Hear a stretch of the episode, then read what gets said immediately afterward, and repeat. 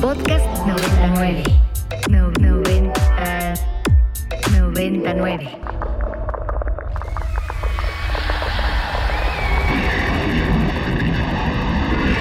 Radio Mórbido.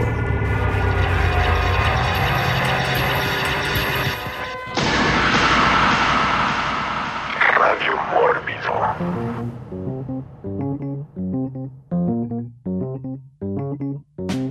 Hola, hola, hola a usted que nos está escuchando en estos momentos a través de la frecuencia de Ibero 90.9 FM, ya sea que nos escuche a través de esas ¿no? Eh, tradicionales ondas de radio invisibles que viajan a través de megawatts y de antenas y se cuelan por todos lados, o sea que usted nos esté escuchando a través de la app de Ibero 90.9 o a través de la página de la estación, nuestra casa desde hace 11 años. Bienvenido sea usted a un episodio más de Radio Mórbido. Y si usted tiene el gusto o el susto de estarnos viendo, es porque lo hace a través de la señal de Mórbido, Mórbido TV en toda la América Latina, que es a donde llega, llega nuestra señal este, ya.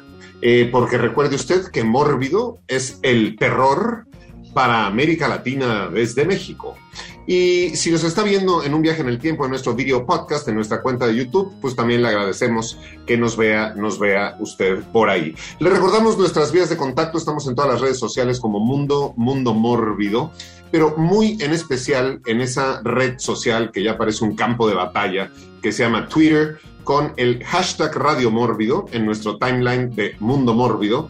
Nosotros le podemos contestar todas las bombas, balones, pelotas, este, comentarios o sugerencias que nos mande y puede ser partícipe del tema del programa de esta, esta noche. El tema es aves, lo cual incluye evidentemente a todos los pájaros, porque para que usted sepa, todos los pájaros son aves, pero no todas las aves son pájaros, porque pájaros solamente es el que vuela. Y vámonos volando a presentar a el equipo, a el equipo de esta noche, a los pajarracos que estarán esta noche colgados del alambre de la antena de Ibero 90.9, hablando, hablando en esta edición más de Radio, Radio Mórbido. Y primero, ese que parece un cuervo, este, y que está todo el día graznando de pronto aquí en la oficina, aunque a veces grazna a mi nombre, el cuervo de esta oficina, Enrico Wood. Nunca más. Buenas noches a todos, ¿cómo están?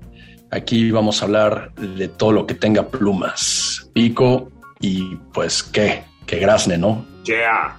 Muy bien, y uno que era invitado especial, luego se volvió regular y ahora parece que ya también es invitado especial este, del programa. Este, alguien que se ha quedado sin internet porque se le cuelgan los pájaros en los cables y los tiran, después se le caga una paloma en la computadora y se la descompone, o se lo lleva, se lo lleva con sus garras volando por ahí la novia algún lugar de provincia y entonces no se puede conectar. Ese que también es un pájaro, un pájaro oscuro de, de la crítica y la cinematografía mexicana, Rafa, Rafa Paz. Buenas noches, saludos a todos y pues sí fue un mes eh, complicado, pero aquí estamos eh, para hablar de aves en Radio Mórbido. Muy bien. Y esa, esa ave de rapiña de la crítica cinematográfica mexicana, y que además siempre, creo que, creo que le va a un equipo que, que se llama Las Águilas, este, algo así, esta ave de rapiña de la crítica, Eric, Eric Ortiz. No, ¿qué pasó? Al contrario, ese es el, el, peor equipo nacional, las Águilas. Pero bueno, eh, pues muy contento, Pablo, Rafa, eh, de estar por acá. Enrico y también Sebas, ahorita que lo presenten. Eh, pre preparado y, y, digo, va a ser un tema bastante interesante, sobre todo mucho, mucho cine de terror. Yeah.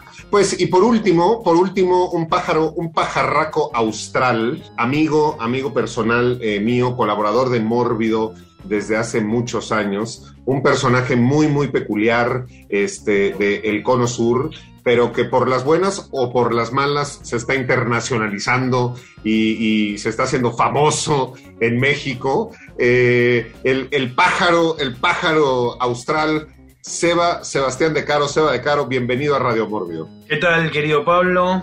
Eh, ¿Cómo les va a todos? La verdad, muy contento de estar aquí. Primero escuchando estas transmisiones y ahora por primera vez eh, teniendo el honor de estar de invitado. Yeah. Muy bien, y a todos los que nos escuchan, los que nos están escuchando ahorita en, en vivo, este, Raje Sabo, eh, Cris, eh, Carolina, Irene, eh, Marga y Alfredo Lira, comandante en jefe del Mórbido Zombie Club. Bienvenidos, bienvenidos esta noche a una emisión más de Radio Mórbido desde hace 11, 11 años, volando y sobrevolando sus sueños y sus pesadillas. El tema de hoy, como lo decíamos, son las aves. Y entonces empecemos una primera ronda, este, como siempre, con nuestros comentarios y nuestras aproximaciones personales, ¿no? Este, ya sea de la infancia y, estos, estos animales, alguna anécdota o algo de carácter personal en relación con las aves. Y vamos con el cuervo, lago negro, Enrico. Pues yo sí llegué a tener como dos o tres pájaros de mascota, pero todos tuvieron como finales bastante trágicos. Tenía un perico azul que por una u otra razón nunca me supieron explicar, pero un día se infló. Así parece que fue una bacteria o alguna cosa por el estilo, se infló y murió el cabrón. Y este, luego tenía otro que que rescaté, que era como un pájaro que tenía el ala rota y todo, y lo guardé en una caja y luego cuando regresé por él después de la escuela estaba lleno de hormigas. Eso sí fue así como traumatizante, ¿no? Este, entonces sí, esos, esos fueron los finales de esos pobres pájaros. Mi abuela tenía en esa casa antigua de las que les he contado antes, unas jaulas con, con canarios, ahí les da de comer. Entonces el sonido de los pájaros en las mañanas era como de ley en esa casa, ¿no? Muy bien, eh, Rafa Paz. Creo que yo nunca tuve pájaros de mascota, ¿no? Es como un animal que no me llama mucho la atención, pero siempre se me quedó grabado que en la, en la primera nos contaron que cuando había minas llevaban un canario, ¿no? Para que cuando se pusiera el aire muy tóxico, pues si se, moría el canario, quería decir que tenían que salir corriendo en ese momento. Es como una imagen que se me quedó muy grabada, que me impactó. Y todavía hoy día, cada que veo como un pajarillo muerto ahí por la cuadra, pienso en eso, como si están muriendo los pájaros, quiere decir que pues vamos bastante mal.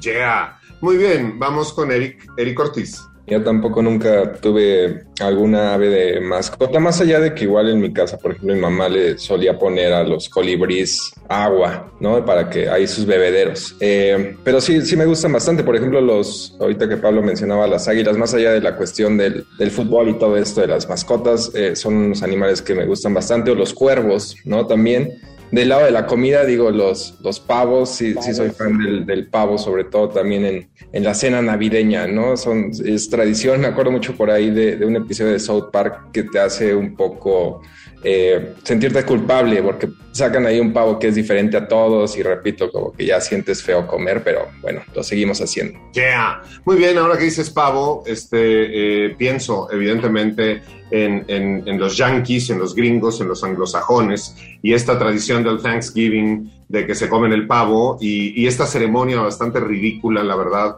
que el presidente de los Estados Unidos perdona a un pavo en los jardines este, de la Casa Blanca y luego dicen que los presidentes latinoamericanos hacen cosas ridículas, pero pues no se dan cuenta de que el ridículo es parte de la, de la política. Vamos con Seba de Caro. Bueno, eh, te voy a contar un top 4 breve de mi vínculo con las aves, si puedo. Voy a empezar de lo menos impactante a lo más impactante.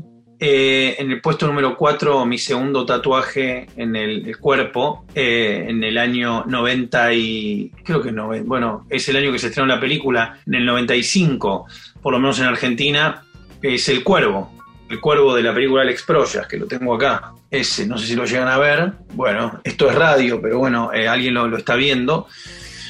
Eh, fue tatuado inmediatamente después de ver la película. La película me, marcó, me marcó mucho. Amanitis Beach, como dice Icona Pop en la canción. En el puesto número 4 te digo que tuve un canario, canario que en un momento enfermó mucho y tuvimos que sacrificarlo para que no sufra más. Y fue una noche muy traumática, tuvimos que ajusticiarlo con una escopeta de aire comprimido este, y fue muy duro. Este, pobre animal que era muy querido. En el puesto número 2 te voy a decir que la película Los pájaros eh, fue la primera película que vi de Hitchcock por televisión nacional. Eh, siendo muy niño en la cama de mis abuelos, sentado entre mi abuela y mi abuelo, yo tendría 6 años, 5 años.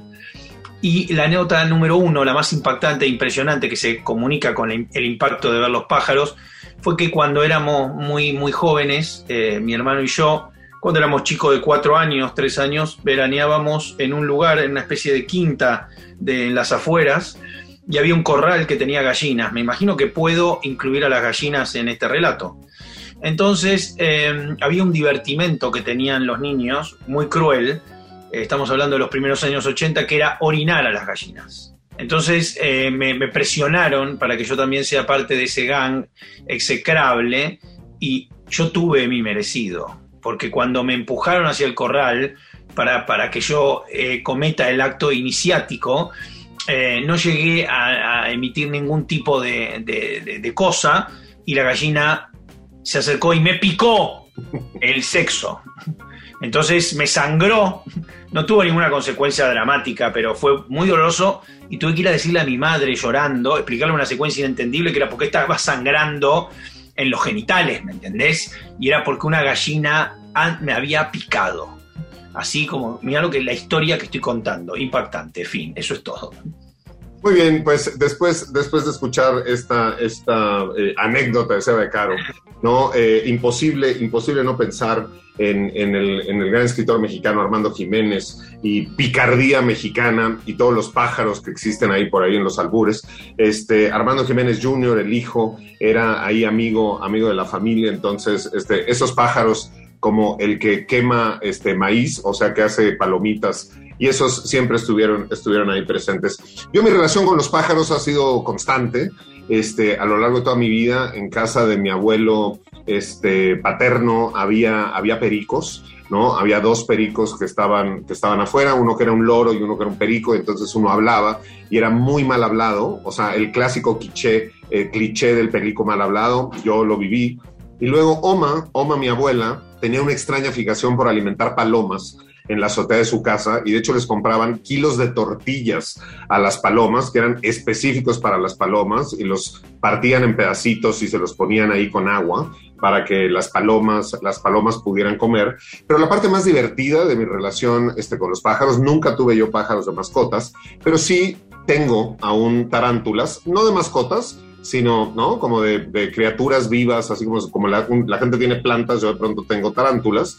Y cuando yo era chico en casa de mi abuelo, que vivía yo ahí, eh, afuera de mi ventana un día apareció un nido de un colibrí. Y entonces yo vi al colibrí, ¿no? Llegar y armar su nidito. Y entonces después vi que tuvo sus huevitos el colibrí. Y después vi que nacieron los colibrís este, bebés. Y entonces fui, puse una escalera, los tomé con unas pinzas y se los di de almuerzo a mis tarántulas y fueron felices comiendo colibrís, colibrís bebés. Eh, esas son, ese es mi top de relación con los pájaros. Y como siempre en Radio Mórbido, eh, un disclaimer. Este programa no es apto para veganos de ningún tipo eh, y está usted en, el justo momento, mi querido compañero vegano, de cambiarle, cambiarle este programa para dejar de escuchar a eh, bebés colibrís llorar mientras los devoran, los devoran las tarántulas. Las aves son animales vertebrados de sangre caliente que caminan, saltan o se mantienen solo sobre las extremidades posteriores, mientras que las extremidades anteriores han evolucionado hasta convertirse en alas, que, al igual que muchas otras características anatómicas únicas, les permiten en la mayoría de los casos volar, si bien no todas vuelan. Tienen el cuerpo cubierto de plumas y las, y las aves sensu estricto, un pico córneo sin dientes. Para reproducirse ponen huevos e incuban hasta su eclusión o hasta que llegan a el sartén de alguno de nosotros.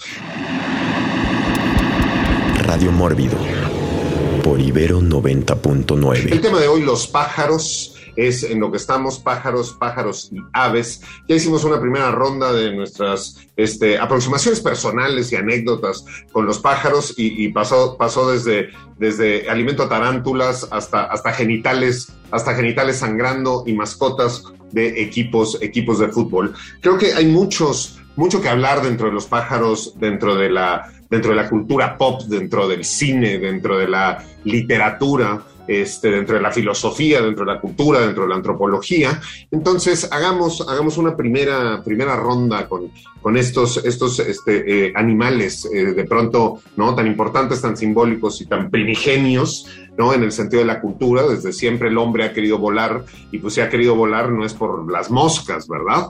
No es que haya visto el primer, los primeros hombres unas moscas y dijeran, ah, yo quiero volar como las moscas, sino estos, estas grandes aves y pájaros que además han sido representaciones de dioses este, en, muchas, en muchas culturas. Y después de escuchar esta canción, este, pensé en, en el pájaro loco, en Woody Woodpecker, y pues ya que hablamos de Wood, vamos con Enrico Wood. O sea, pues siendo el único Woody Woodpecker por ahí, ese tipo siempre se me hizo nefasto, era una de mis caricaturas más odiadas, les lo ponían en la tele, lo tenía que quitar, era, era fatal, pero ahora que mencionabas este deseo de volar, eh, recuerdo una vez haber visto lo que necesitaríamos los humanos, ¿no? Para poder volar eh, sin tener que usar, o sea, si tuviéramos alas, ¿no? Y es básicamente es una réplica a nivel eh, ¿no? de biológico de, de, las aves, que es primero tener huesos huecos. Eh, lo, los huesos de, de, las aves son, son huecas, en realidad son como pequeñas, son como esponjas por dentro, lo cual los hace más ligeros. Eh, tendrías que tener pectorales muchísimo más grandes que los de Schwarzenegger cuando está en Conan el Bárbaro, este, y piernas chicas también tendríamos que tener piernas mucho más chicas este, y nuestros brazos tendrían que medir el triple de lo que nosotros medimos, ¿no? Era una de estas eh, cosas que vi por ahí en el Discovery Channel eh, en la noche y si tuviéramos que no diseñarnos genéticamente para volar, tendría, necesitaríamos esos requerimientos. Este, yo siempre encontré la parte de los huesos huecos en los pájaros eh, un poco eh, por, por, decirlo de alguna manera, pero este, es, es curioso que, así es como evolucionaron y obviamente sabemos que las, aves, el origen de las aves viene no de, de, los temibles dinosaurios en el pasado. Sí, digo, evidentemente, si las aves tuvieran el tamaño este, suficiente, nos comerían a los humanos sin ningún, sin ningún problema. Yo siempre lo he dicho, si las gallinas no fueran, fueran del tamaño de un auto, tendríamos que estar nosotros corriendo todo el tiempo. Y como bien dice Enrico, las aves se originaron a partir de dinosaurios carnívoros, bípedos del Jurásico, hace entre 150 y 200 millones de años. Y de hecho, son los únicos dinosaurios que sobrevivieron a la extinción masiva producida al final del Masozoico. Por tanto, la sangre caliente, que es la característica más notable que comparten con nosotros, los mamíferos, es un resultado de evolución convergente, pues no hay un ancestro común a ambos grupos que tuviera este rasgo. Los, las aves son dinosaurios y ahora se ha empezado ¿no? este, a esclarecer cómo esta situación eh, eh, que nosotros tenemos clara en nuestra mente como cultura popular, que hemos visto a través de Jurassic Park y otras, otras películas, que, que vemos a los dinosaurios pelones, ¿no? Así como vemos las pirámides grises o cafés y eran multicolores las pirámides y también los dinosaurios estaban llenos, llenos de plumas. Vamos con Rafa Paz.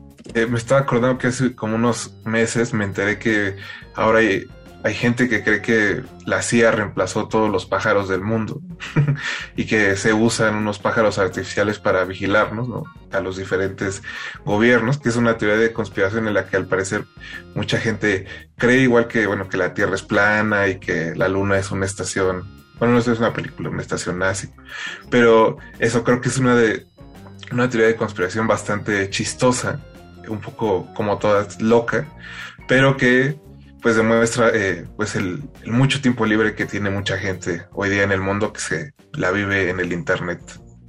Una vez más, este no es nada personal, pero estamos hablando del pueblo norteamericano, este que verdaderamente yo no sé qué les ponen en la comida o en el agua, este y entre eso y la falta de vacunas, este y el exceso de grasas, tienen unas ideas bastante, bastante peculiares. Las aves, este, que pues llevan efectivamente muchísimo más tiempo que nosotros en este planeta, también son animales que, que, migran, ¿no? Que migran de, de, de, los inviernos a los veranos y sobre todo, este, migran por todo el continente. Y uno de los principales problemas que están teniendo las aves en este momento, bueno, y los osos polares y todos los demás, somos los seres humanos, porque la contaminación lumínica está provocando pues que las aves se pierdan, que ya no lleguen a donde, a donde tenían que ir y también de pronto pues llegan a lo que era un lago y pues ya está entubado y es una cuestión seca, chocan también contra los edificios de las ciudades.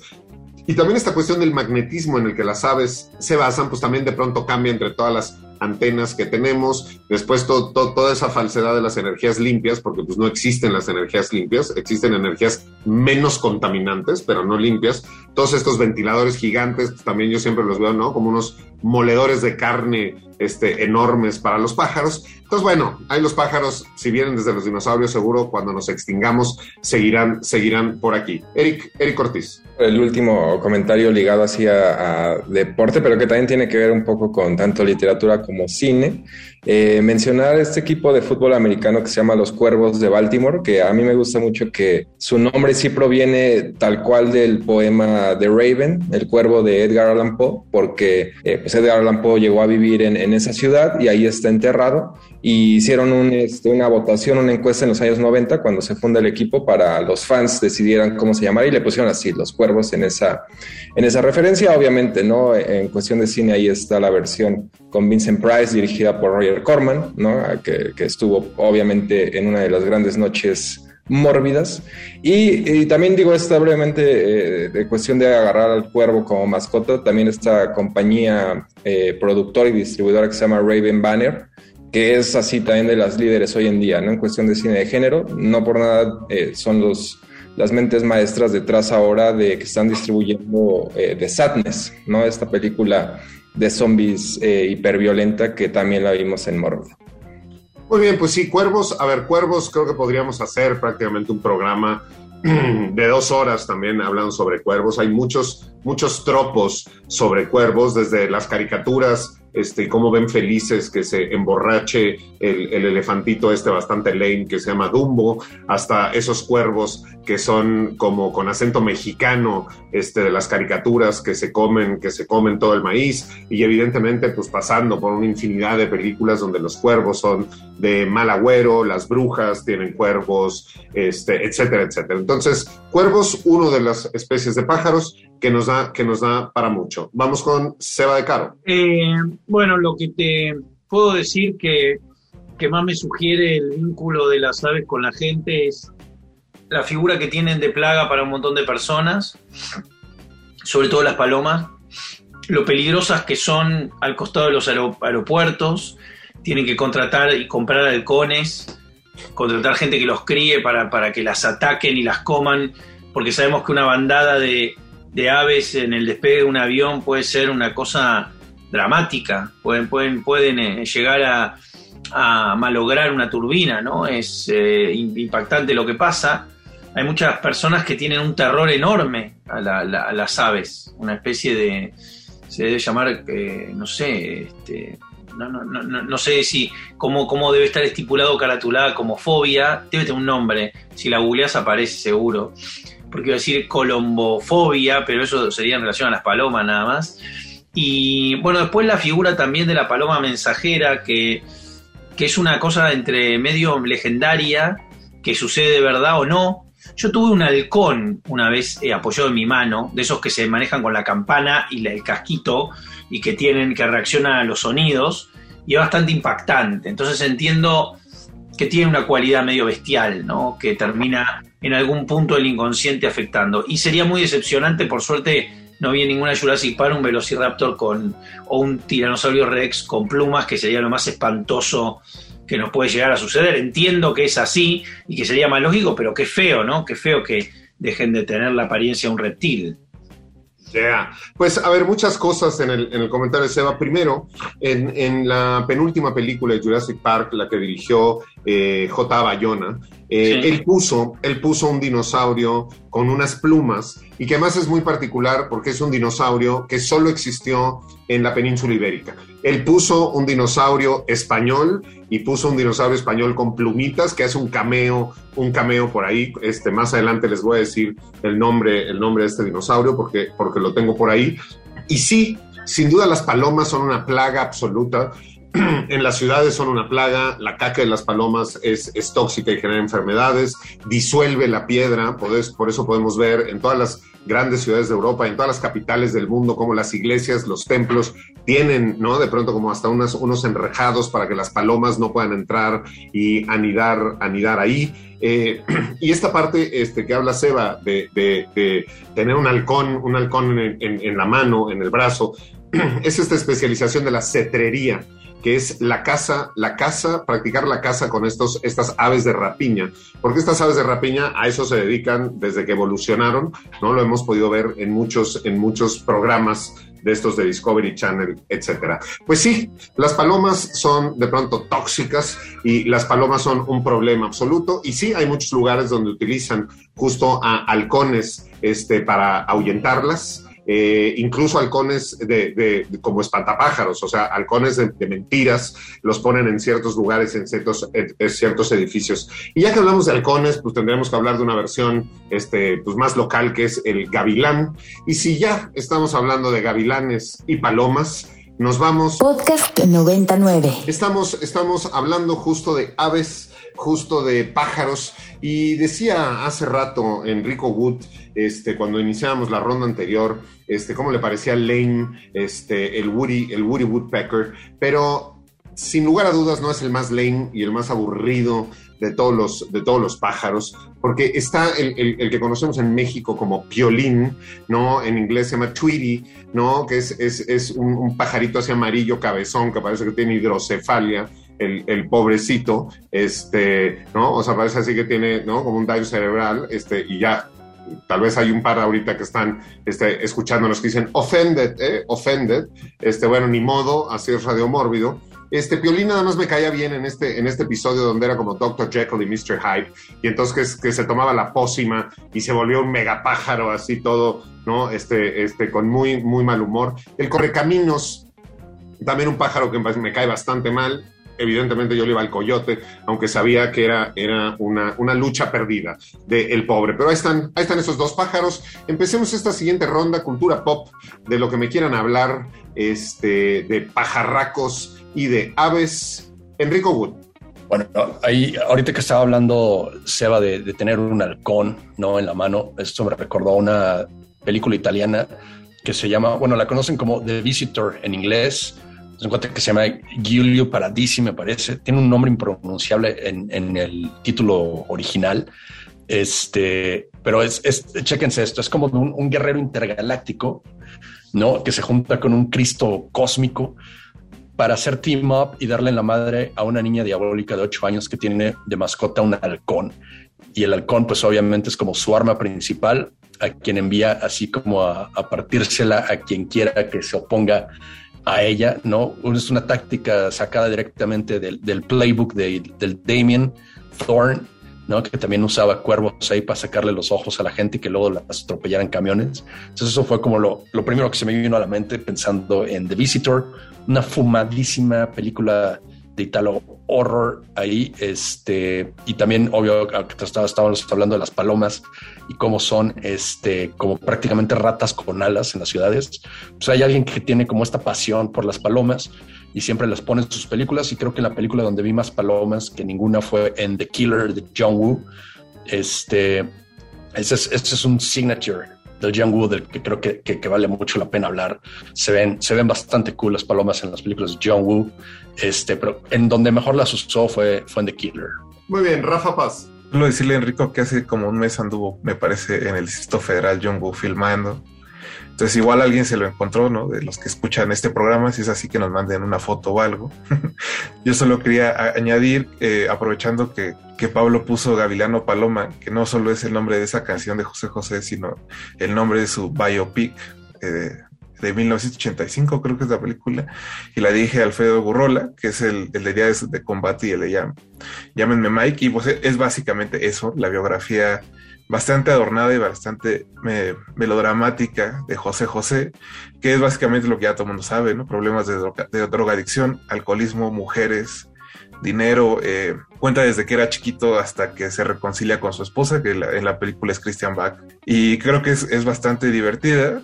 No creo que sea la mejor película de José José, pero imagino a alguien sentado en 1985 diciendo hay que hacer de una vez esta película porque no se puede poner más escandalosa la vida de José José y bueno, estaban bastante equivocados. Bueno, sin duda no es la mejor película de José José porque no hay ninguna buena película de José José.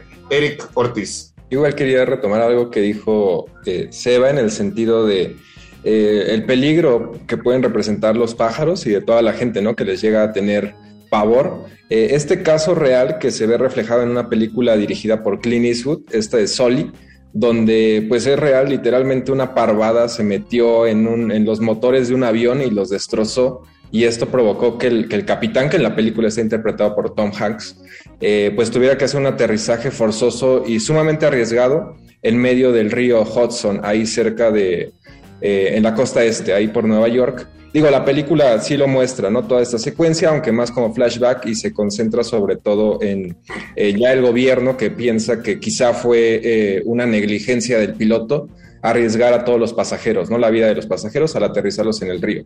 Eh, pero repito, es, es, un caso así totalmente insólito y, y, cierto, ¿no? Para ahí sí, sí, cada que nos subamos un avión, incluso unos pequeños pajaritos, pero en grupo, pueden causar estos estragos. De hecho, no recuerdo, no recuerdo ahorita qué película es en la que está, eh, viene un avión a, a, a, atacar o a cazar a unos que están en una playa y asusan a unas como gaviotas que están en la playa y se le meten, se le meten al motor. Enrico, ¿cuál es? Es uh, Indiana Jones and the Last Crusade. Es el Henry Jones, el Sean Connery que, que utiliza ahí en la parvada para destruir un avión nazi ahí. Muy bien, digo, y ya que eh, estamos hablando de estos estos animales que pueden, pueden o no ser, este, dependiendo de su tamaño, este, peligrosos. ¿no? El tamaño de las, de las aves puede, puede variar desde 6.4 centímetros en el caso del colibrí hasta unos 2.74 metros en el caso del avestruz. Hay también un pájaro enorme este, que solo habitó en, en, en, en lo que es eh, eh, la, las Américas, que es el cóndor, pero sin duda ninguno de esos pájaros enormes, tan lame como Big Bird, que es una de las criaturas que deberíamos de eliminar de la cultura pop, esta cosa amarilla este, gigante. Y tal vez habría que darle un poco más de mérito a Gonzo, Gonzo, el de, el de los Muppets, y el águila también azul de los Muppets, que eran un poco más, un poco más simpáticas. Estamos en Radio Mórbido por Ibera 90.9, hablando de aves, aves y de pájaros, y ahora es el turno de nuestro invitado austral, Seba, Seba de Caro. Eh, bueno, yo recuerdo tres cosas. La primera es una película oscurísima que no quiero ni googlear para decir lo que me acuerdo. Creo que es francesa, que se llama Condorman, que era una película de Disney para niños con un superhéroe lamentable que se vestía de cóndor, eh, que, que era un traje espantoso, una, especie de Batman, pero cóndor. Se llama Condorman, una música setentosa horrible. Después algo mucho más luminoso y curioso también, que debe ser el único asesino serial o el único asesino de slasher o de giallo que tiene cara de pájaro, que es el de la película de Michele Soavi, de Aquarius, de Stage Fright, esa película de, de la gente en el teatro atrapada y ese, ese, asesino que tiene cabeza de de lechuza de búho. Eh, que se deben acordar que era como un. porque lo agarra de la utilería de un teatro y usa la cabeza de pájaro.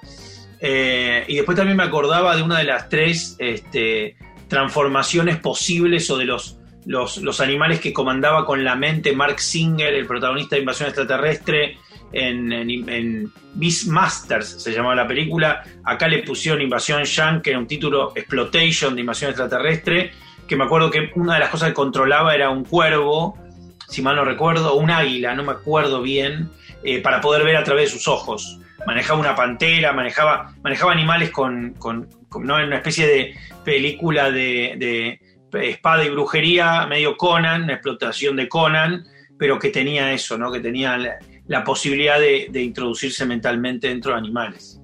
Yeah. Eh, justo ahorita que menciona, menciona eh, eh, Seba este asunto ¿no? de poder controlar este, a los animales y ver a través de ellos. De hecho, en el cine, ¿no? en la industria cinematográfica, existe, existe esta cuestión de estas tomas que incluso se llaman bird, bird's eye view, ¿no? O sea, visión, visión de pájaro, ¿no? Que es cuando la cámara imita imita como, como si fuera un pájaro. Yo podría pensar en, en inmediatamente en, en dos, dos, películas. Una que hemos mencionado muchas veces en Radio Mórbido, que es Santa Sangre, esta película de Alejandro Jodorowsky, en la cual esta águila vuela por la Ciudad de México hasta llegar a el circo y vemos, vemos estas tomas del Bird's Eye View. Pero otra, sin duda, y que además fue una secuencia gloriosa, es Ópera de Darío Argento, donde justo también No. en esta recreación de ópera de los cuervos, hay un cuervo que da vueltas alrededor del teatro y vemos a todo, a todo este público. Entonces, Bird's Eye View, y lo podemos ver en muchas otras películas, creo que en 28 Days también hay por ahí una secuencia o algo así de Bird's Eye View. ¿Alguien se acuerda de alguno más? En- ¿Dónde podría ser? Creo O sea, que en 28 co- Days, ¿no? Está, y es más, también creo que en Resident Evil, porque hay unos cuervos, hay unos cuervos zombies. Entonces, bueno, esta toma que nos recordaba, que nos recordaba Seba de Bird's Eye View, este, es, es otro de los tropos, ¿no? Que la cinematografía ha utilizado. Ahora, también Sebastián mencionó a los superhéroes, ¿no? Que a mí, como siempre lo he dicho, los que usan, todos los personajes que usan los calzones por fuera, me parecen tristísimos, pero tenemos en Radio Mórbido un experto en superhéroes y entonces, superhéroes y pájaros, Enrico Wood. Bueno, sí, obviamente es el, el- uno de los que todo el mundo considera lame, pero pues es, es casi tan famoso como su compañero, es eh, Robin. Y aquellos que no saben qué es un Robin, es un petirrojo. Es- estos son, son estos pequeños pájaros que tienen esa combinación de rojo y amarillo. De ahí vienen los colores de, de Robin.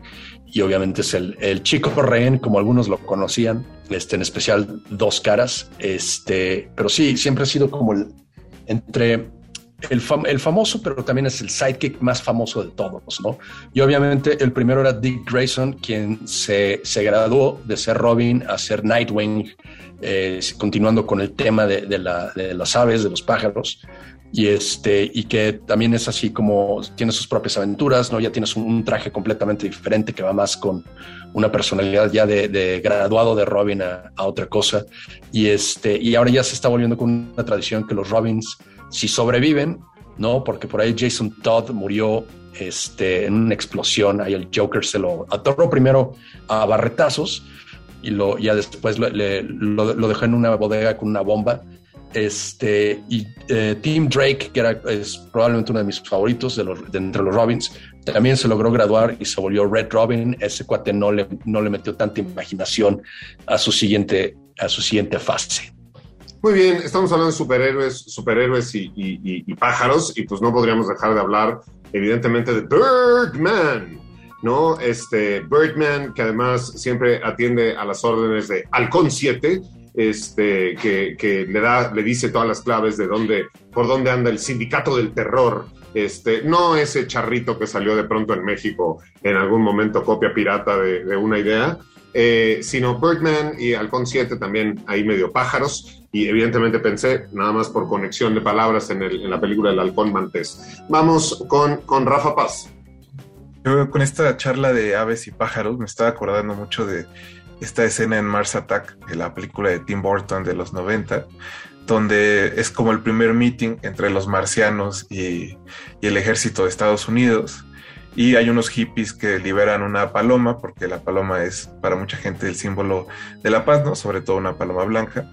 Y que eh, pues los marcianos que ya tenían plan de venir a destruir el mundo lo toman como una agresión y de ahí empieza como la primera matanza de la película. Eh, creo que es uno de los muchos chistes que hacen parodia y homenaje al mismo tiempo de las películas de ciencia ficción de, de los 50 y que sigue siendo todavía, creo, una de las mejores películas de, de Tim Burton. Yeah. Vamos con Eric Ortiz. Ya nada más para completar lo de Birdman, mencionar brevemente ¿no? la película de Alejandro González Iñárritu, donde Michael Keaton ¿no? es este eh, actor que en su momento interpretó a un superhéroe y ahora está tratando de hacer un comeback, ¿no? en hacer algo más serio, porque por ahí los críticos lo, lo destrozaron y demás, y, se le aparece ¿no? a lo largo de la película como una suerte de fantasma ahí de su, de su personaje más icónico. Y curiosamente a partir de eso ya es, hoy, hoy en día creo que es muy común, ¿no? Que se use ese término del genocidio cultural entre broma y broma, ¿no? Cada que se, ahorita que se estrenó, por ejemplo, Doctor Strange, ¿no? Y sacaron Red Rocket y The Northman, ¿no? Ya tiene menos salas, ya se usa esa frasecita, ¿no? Del genocidio cultural y proviene de unas entrevistas eh, precisamente de, de Iñárritu, ¿no?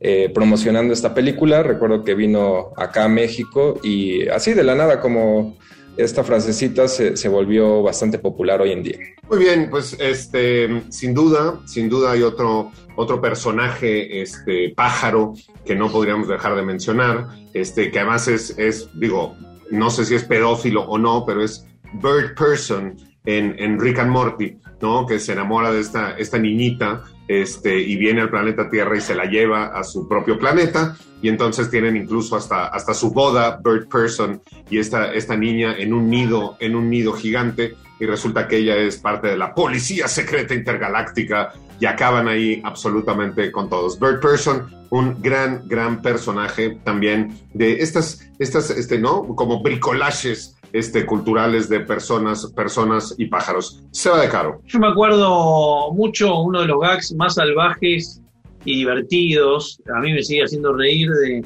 los últimos tiempos, de los últimos 20 años, que es en Dumb and Dumber, en Tonto y Retonto, el, bueno, el niño ciego que tiene el pájaro el pájaro muerto mientras lo acaricia, que, al cual le pegan la cabeza, ¿no? Es, le, le pegan la cabeza al cuerpo.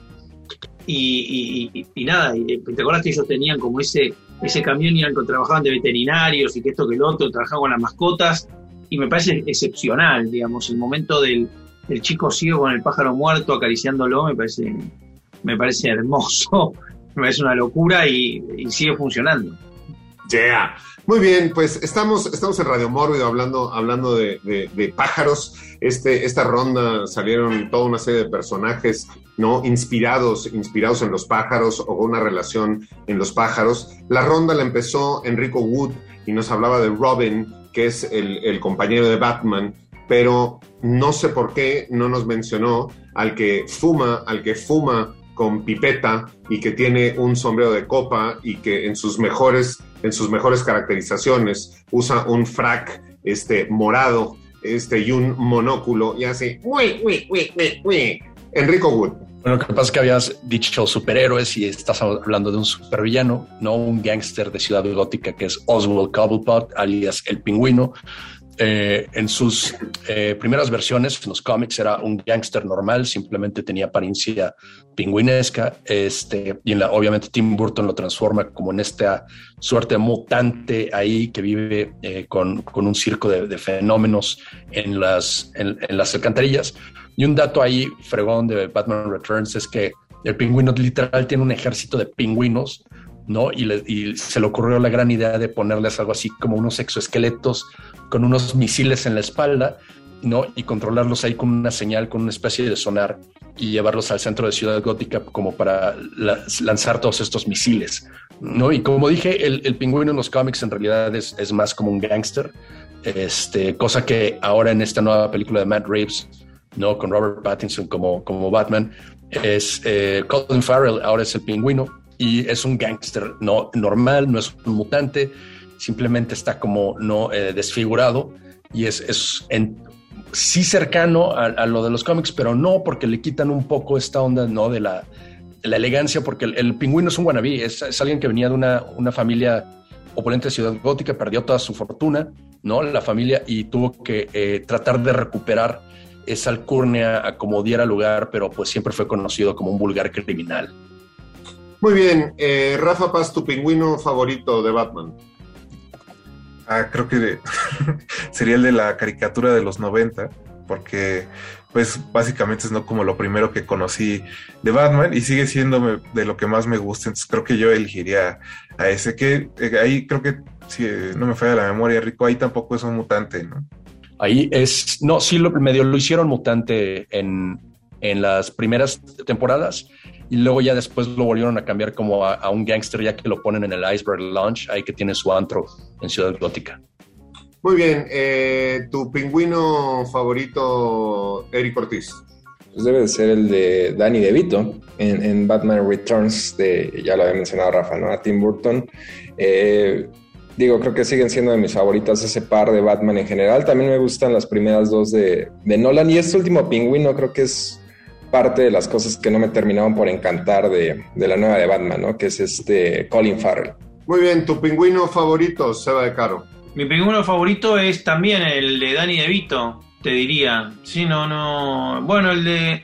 No, el de Danny DeVito, no, no hay. Ni, es el mejor pingüino, pues la mejor película donde está el pingüino, la verdad.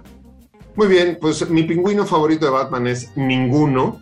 Este, eh, pero sí tengo unos pingüinos favoritos, que son los pingüinos bebés cuando vi el documental este de, la danza, la marcha de los pingüinos. Creo que ya lo he comentado en más de una, en más de una ocasión. Y cuando estaban ahí el, el, pingüino macho este, empollando al huevo con sus uñitas en medio de la nieve, y yo estaba viendo por algún extraño motivo ese documental en IMAX, no me acuerdo ni siquiera por qué sufrí eso. Y en cuanto nace, en cuanto nace el pingüinito bebé y sale del huevo, empecé a salivar así como en las caricaturas, cuando el lobo em, empieza a salivar y, se ve con una servilleta en el cuello y con el tenedor y el cuchillo, yo inmediatamente empecé a salivar y me quería comer al pingüinito, al pingüinito bebé. Además de estos, en la cultura este, popular actual podemos ver a unos super que se llaman los pingüinos de Madagascar, ¿no? Que hacen sus travesuras por ahí, pero con todo este sentido pingüinesco, vamos a rendir un homenaje a estos pájaros que ni vuelan ni nada y que se la pasan arrastrándose sobre su panza y cuidando huevos y cuidando huevos todo el tiempo. Y regresamos con ustedes aquí a Radio Mórbido. Y el martes, el segundo día, Dios creó a los monstruos. Radio Mórbido. Para más contenidos como este, descarga nuestra aplicación disponible para Android y iOS o visita ibero909.fm.